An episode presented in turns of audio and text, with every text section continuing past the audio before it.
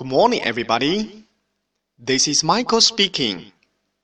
Welcome to Human Spoken English Online.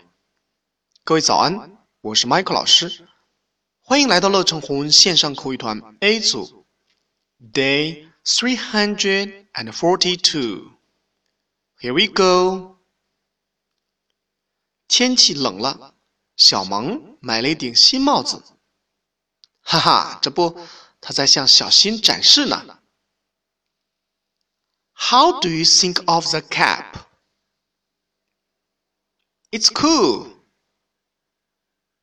OK，小萌问的是，How do you think of the cap？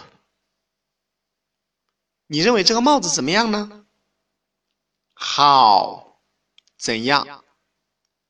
Think of，think of 考虑。认为 ，cap，cap，帽子，cap。OK，小新的回答是，It's cool。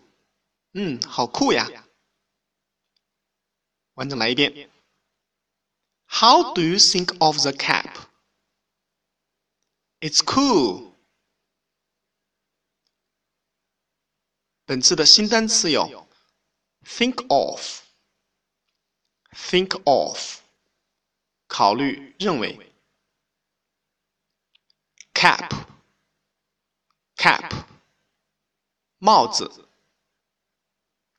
That's all for today. See you next time.